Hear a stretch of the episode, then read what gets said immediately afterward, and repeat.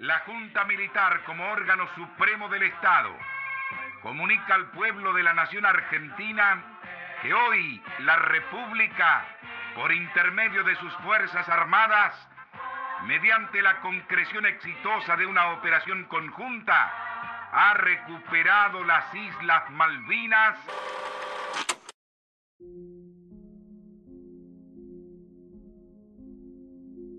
Hoy, en Voces del Chenque, voy a entrevistar a Luis Rodríguez, un excombatiente de la Guerra de Malvinas, oriundo de Comodoro Rivadavia, del barrio La Prida. Luis nació el 27 de noviembre de 1963.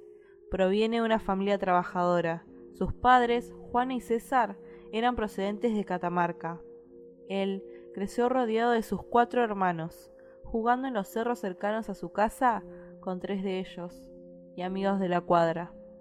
Se involucró en el fútbol del barrio, practicaba el ciclismo y tocaba la guitarra eléctrica. Solo terminó la primaria. Él era el regalón de su madre. Siempre fue y es muy sociable. A Luis le tocó ser la colima en el Regimiento de Infantería Mecanizado 25 y unos meses después tuvo que ir a luchar a las Islas Malvinas. Con tan solo 18 años, Luis dejó su hogar para participar como soldado en una guerra contra un país de primer mundo. Luego de muchos días, volvió a su ciudad de origen bajo de peso y con su tobillo lastimado, que lo hizo convertirse así en sobreviviente de la guerra de Malvinas.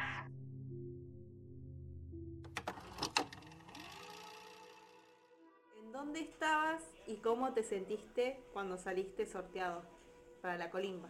Ah, estaba en mi casa con mi vieja y bueno, sí o sí había que, que ir porque era una obligación. ¿Qué clase de, de preparación o entrenamiento te hicieron en Sarmiento? Ah, en Sarmiento. fuiste?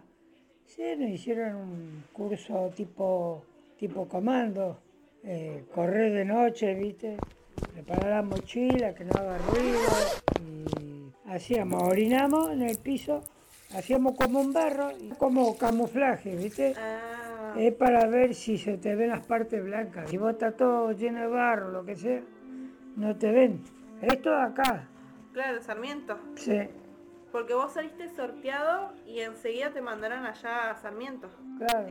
¿Y eso después en Malvinas vos lo pusiste en práctica? Eh, ¿O no, nos daban unos tubitos así, de dos colores, verde y gris, que vos lo mezclás, lo apretás del otro lado y después te camuflás.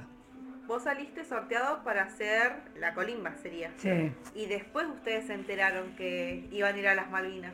claro. ¿Y cómo reaccionaron todos ahí? ¿O cómo fue que les dijeron a ustedes? Y nosotros íbamos en el avión, el, el Hércules, y bueno, ahí llegando empezamos a mirar este, un faro, ¿viste? Y ahí paró un tipo y dijo que estábamos en conflicto con Gran Bretaña y bueno, que íbamos a tratar de sacarlos de ahí, a los que estaban ahí, porque era un grupo chico, eran como de 100 hombres, y nosotros lo íbamos a recuperar, sacarlos de ahí. Eso es lo que nos dijeron, ahí en ese momento, En el faro vos decís acá en Argentina. claro. Y ahí nomás los mandaron, o sea, en el mismo... Claro, porque vinimos de Sarmiento y aparecimos en Diadema. En Diadema vinimos al 8, hicimos un refrigerio, así un té, un pan y arriba.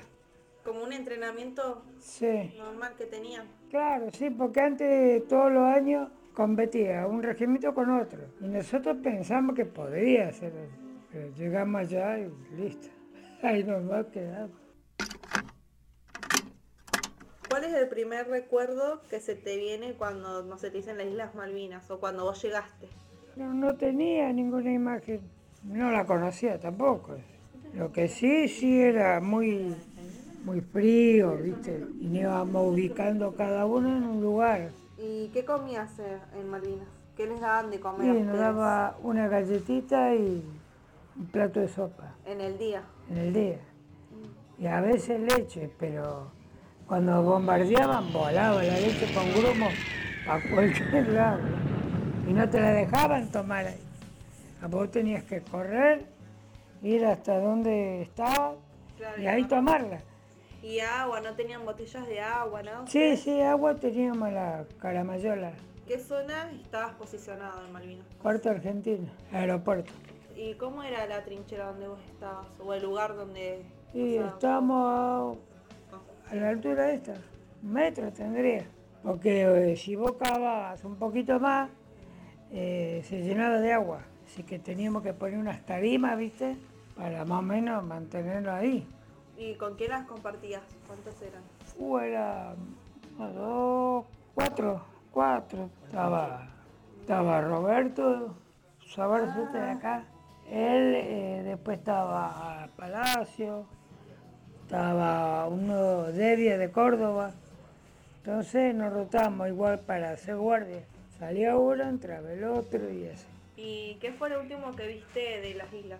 De allá me vine en un avión hospital, porque venía con el pie jodido. Tenía una úlcera en el tobillo, ¿viste? Lastimado así. O sea que si estaba más tiempo, podría cortar la pata porque se estaba engangrenando. Y ahí me trajo, me sacó Rafi, eh, uno de la Prida. Él me ayudó a salir. Tres veces hicimos para venirnos, pero no podíamos porque estaba el ataque de los barcos, aviones. Íbamos y volvíamos, íbamos. ¿Vos llegaste en ese avión? ¿Llegaste directo acá a Comodoro o te llevaron a otro lado primero? No, vine acá primero. Acá vine y llegamos al aeropuerto, ahí nos hicieron una curación así nomás y nos mandaron al regional. Y ahí me recibió la López. Y la López me dice, "Lu- Lucho, me dice, ¿qué hace? Loco, estaba lleno de barro, de todo tenía. Y me decía, ¿qué querés? ¿Comer o bañarte? No, bañarme primero, porque hambre después podía. Hambre ya habías pasado. Ya había pasado, ya la panza tenía. Bueno, yo cuando vine pesaba 45 kilos, re flaco. Y más o menos cuando te fuiste, ¿cuánto pesabas? Y no era muy pesado tampoco. Eh, 60 tendría máximo. En la actualidad, ¿la gente te felicita o te agradece en la calle por ser Ah, sí, veterana? sí, sí. Sí, todos me saludan por todos lados. Los otros dicen, a mí nadie me saluda. Ah, pero ustedes van con cara de enojado. No, pero ellos vienen, ¿me puedo sacar una foto? O gracias. Y bueno, ¿qué le va a hacer? Yo los ¿Y saludo. vos cómo te sentís cuando Ah, te piden? no? no, bien, bien. ¿Te da alegría o te sentís así como incómodo? No, primero un poquito incómodo, pero Después- Bueno, igual hay que agradecerlo igual. Por lo menos alguien valora lo que, aunque la perdimos, pero, pero por lo menos lo intentamos. ¿Sentís que en Argentina se le da la importancia a los veteranos y excombatientes de las guerras? En el No. gobierno hablo. No, ¿Sentís? no, no, muy poco, ¿viste? El gobierno no. estado nunca. Ah, Y acá en Comodoro, igual, igual, igual. ¿qué pensás acerca de la colimba? Sí, estaría bueno que lo, que lo hagan, para que valoren un poquito a la, a la familia, porque, viste, iban allá y, y, claro, el nene de mamá fue allá. Entonces, que, pero que te enseñen, no que sean como nosotros, que nos tenían a los cascotazos, íbamos para allá, arriba en las espinas, volvíamos. Y eso no sirve, tenés que enseñar.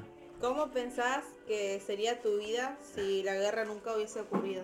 ¿Y qué estaré haciendo? Andando en bici todavía. Jugando al polvo con Hugo. ¿Dejaste algo material en las Islas Malvinas? ¿Algo que vos decís, sí, casi. escondido? Toda la ropa casi. Casco y todo eso. Eso es lo que llevaba. Ah, un libro también tenía. ¿Pero que eso te lo dieron a vos? Lo, No, no, yo lo había llevado. Ah, Yo para, para anotar, viste, vivencia. ahí. Y ahí quedó. Y ahí quedó. ¿Y te gustaría volver un día a las Malvinas? ¿Era el lugar donde vos estabas o...? No, me gustaría volver, pero siendo que esté flameando la bandera argentina. No que tenés que comprar un, un pasaporte para para pedirle a ellos permiso.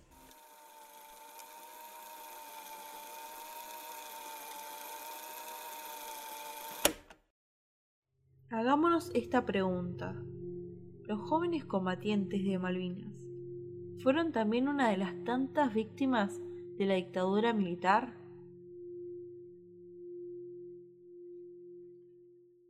Por siempre nuestros héroes de Malvinas. Prohibido olvidar.